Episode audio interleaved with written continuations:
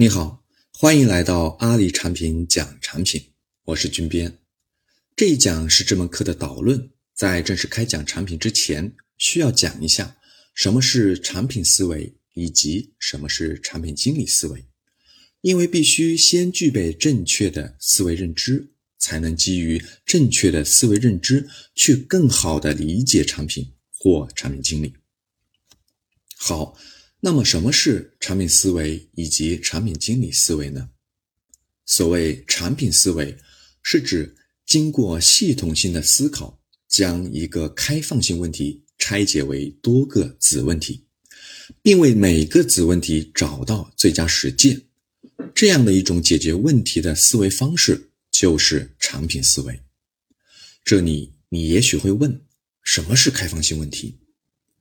所谓的开放性问题。就是问题的解决过程可能有多种选择，符合要求的结果也可能不止一个。举个例子，智能手机刚刚兴起的时候，很多企业都意识到了移动互联网将会带来巨大的机会，于是小米去做了米友，腾讯去做了微信，滴滴去做了打车，他们都选择了不同的产品。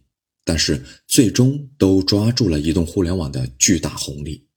再举个例子，钉钉和微信都是成功的移动通讯产品，但是一个面向企业用户，一个面向个人用户，解决问题的路径是不同的。而产品经理的工作本质就是不断的解决开放性问题。当然，开放性问题有大也有小，有全局的。也有局部的。定义好开放性问题之后，如何解决所面临的开放性问题？产品思维的解题逻辑是：先把问题拆分为多个子问题。还用如何抓住移动互联网红利这个问题来举例。我们可以把这个问题拆分为时代趋势是什么，移动时代的用户需要什么，为此我们该做什么。根据现有的资源，我们能做什么？我们应该如何做？等一系列子问题，然后再分别去看，在这些子问题下有没有最佳实践。如果某个子问题我们找不到最佳实践，那就说明这个子问题的定义还是太宽泛了。我们需要进一步对这个子问题进行拆分。比如，我们如何做，就可以进一步拆分为。有哪些做法被证明是正确的？有哪些做法被证明是错误的？有哪些做法不知道对错？有哪些做法没人尝试过？然后再去找到细分出来的子问题的最佳实践。需要提醒的是，在拆分子问题时，需要注意系统性，也就是要整体性、相关性和有序性的进行拆分。整体性就是把问题完整拆解。而不是只关注某个局部，相关性就是子问题之间要相互关联，而有序性就是所有的子问题要符合一定的逻辑顺序。当我们按照系统性的方式去拆解问题，并找到拆解后的每个子问题的最佳实践，然后把它们串联起来，就会得到我们想要的答案。聪明的你在听完讲解后，也许已经意识到。产品思维虽然带有“产品”两个字，但并不是只有产品经理需要产品思维。事实上，凡是需要创造性完成任务的岗位，都需要解决开放性问题，都需要具备产品思维。同时，产品思维不仅可以运用在工作上，也可以运用在生活学习中。所以，产品思维也被称作人生的底层逻辑之一。好，讲完产品思维后，我来接着讲什么是产品经理思维。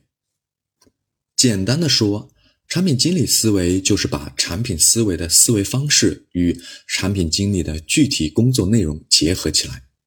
那么，产品经理的工作内容到底有哪些？在回答这个问题之前，先看一下产品经理最常面临的问题，那就是如何创造。或者改进一款产品，这显然又是一个开放性的问题。因为创造或者改进的途径有很多种，最终的产品形态也有很多种。既然是一个开放性问题，那么就需要运用产品思维来拆解这个开放性问题。幸运的是，经过很多年无数的产品经理们的共同努力，这个问题已经可以拆分为以下几个子问题。第一，市场研究与洞察。产品经理需要研究市场的规模、变化趋势、热点、具备的潜力、可能的机会等等。最终决定是否进入一个市场以及何时进入。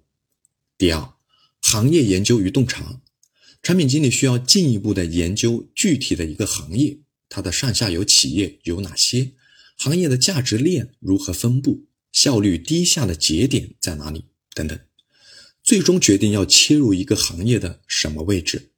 第三，用户研究与洞察。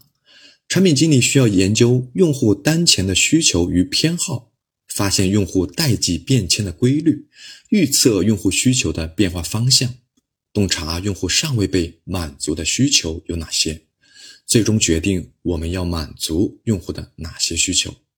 第四，竞品研究，产品经理需要研究市场上的竞品，了解同行都在做些什么。第五，设计商业模式。产品经理对市场、行业、用户都了解之后，就可以着手设计自己的商业模式，利润从哪里来，又如何分配给各个相关方。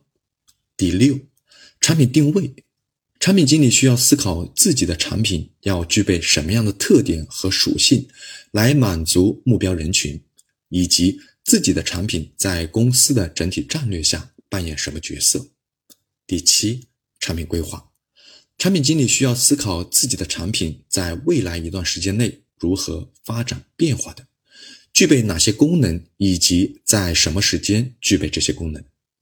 第八，产品设计，产品经理需要设计产品的架构、功能、交互、视觉形式，并形成相应的文档。第九，项目管理，产品经理需要管理研发进度，确保产品可以按照预想的时间。推向用户。第十，产品运营，产品经理需要考虑如何增加用户的数量和粘性，促进用户的转化或效率。第十一，产品迭代，产品经理需要思考当产品完成后应该如何进行迭代升级。以上的十一个子问题，只是对如何创造或者改进一款产品这个问题的最顶层拆解。在每一个子问题之下，都还可以继续拆解。有了以上的十一个子问题之后，也就有了产品经理的工作内容。产品经理思维就是将产品思维与以上的工作内容相结合。听到这里，你是不是会觉得产品经理的工作内容太多了，或者觉得这和你看到的产品经理不一样？这也是我在发刊词中提到的。理想的产品经理是一个创造性的工种，也是一个非常复杂的工种。不用担心，本课程后续会逐步依次展开讲解。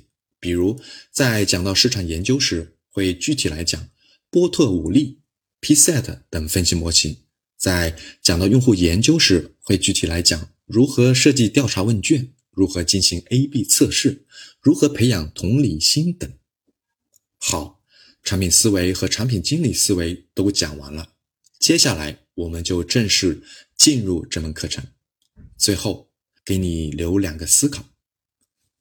第一个思考：你的日常生活中会遇到将一个问题拆解为多个子问题吗？如果有，是在什么样的场景？你在拆解过程中有注意拆解的系统性吗？第二个思考：你所了解的产品经理。和我所讲的产品经理有差异吗？这样一个复杂和创造性的角色，还会是你的目标吗？